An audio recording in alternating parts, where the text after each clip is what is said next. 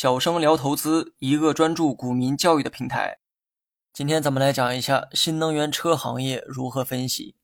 今天要讲的是新能源行业的一大分支——新能源车。如今的汽车呢，分为两大阵营哈，一个是传统燃油车，另一个是新能源车。如果时间回到五年前，我估计会讲燃油车，但未来是属于新能源车的时代。我的教学也应该与时俱进。先来简单科普一些常识哈。汽车对经济的拉动作用很大，也是许多国家争相发展的行业。因为一个汽车行业可以带来很多附加值。通俗来讲，汽车行业的发展不光会造福汽车行业本身，也会顺带将上下游产业链带火。又由于汽车的产业链啊比较长，所以汽车行业能直接或间接的推动许多行业的发展。为经济、为就业提供强大的促进作用。美、欧、日等发达国家都有着很强的汽车工业，但是呢，很可惜哈，国内在这一领域却有着后发劣势。不过，随着新能源车的崛起，国内正在以换道超车的方式赶超欧美日。虽然目前呢还难以用新能源车颠覆整个燃油车，但仅在新能源车这个领域，中国已经做到了世界前列。那么听了以上内容，大家应该明白我国有必须发展新能源车的理由。在不依赖房地产和基建的情况下，还想让经济不断的高速发展，汽车工业必须要崛起。由于目前全世界都处在燃油车和新能源车共存的时代，所以分析新能源车的时候，燃油车也应该考虑在内。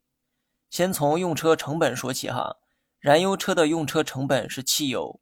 汽油来自石油，所以国际石油价格的变化决定了汽油价格。这一点大家可以多关注国际局势以及布伦特原油、WTI 原油等走势的变化。当油价上升的时候，对新能源车会形成利好，因为燃油车的用车成本增加，会刺激人们购买具有替代属性的新能源车。反之亦然哈。燃油车烧的是油，新能源车耗的是电。因为目前主流的新能源车都是电动车，新能源车的电池成分主要是碳酸锂和三元锂。从中呢，我们可以得出，锂矿开采就是新能源车的上游。锂矿开采企业将锂元素开采出来，然后卖给电池企业，电池企业将其加工成锂电池，然后再卖给新能源车企。这个呢，就是一条简单的产业链。所以，对于新能源车来说，锂价的变化直接影响了整车价格，因为一台新能源车中百分之四十左右的成本都来自电池，而电池的主要成分就是锂，尤其是碳酸锂哈。因为国内大部分用的都是碳酸锂电池，大家呢可以多关注碳酸锂现货或期货价格的变化，在期货市场都能找到碳酸锂的品种。碳酸锂价格大涨，意味着新能源车的成本也会提高。一定程度上会挤压车企的利润，相反，碳酸锂价格下跌，新能源车企的利润就会提高，会对整个行业形成利好。当然，以上只是从成本端得出的结论，影响行业利润的因素还有很多，这些啊日后有机会再讲。最后呢，来聊一个很多人感兴趣的话题。有人觉得新能源车的崛起都是靠补贴实现的，因为政策给了太多的优待，所以才有了今天的销量。如果未来补贴都取消了，新能源车还能与燃油车抗衡吗？我的答案是能哈。补贴退去会对行业造成短期影响，但长期表现与补贴没有一毛钱关系。思考一个问题哈，为何国家要给新能源车企那么多的补贴呢？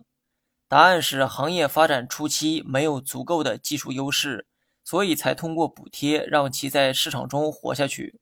否则，很多优秀的企业会死在摇篮中。同样道理呢，反过来思考，补贴如果会取消，那一定意味着这个行业的技术已经足够成熟，成熟到足以媲美传统燃油车。那个时候再去偏爱一方，就是对它的过分宠溺。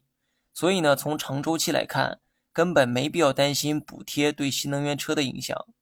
最后，别忘了整个新能源行业的最大使命，那就是改善环境并实现碳中和。在这个人类共同的目标面前，燃油车的劣势是基因层面的，永远无法改变。你学会了吗？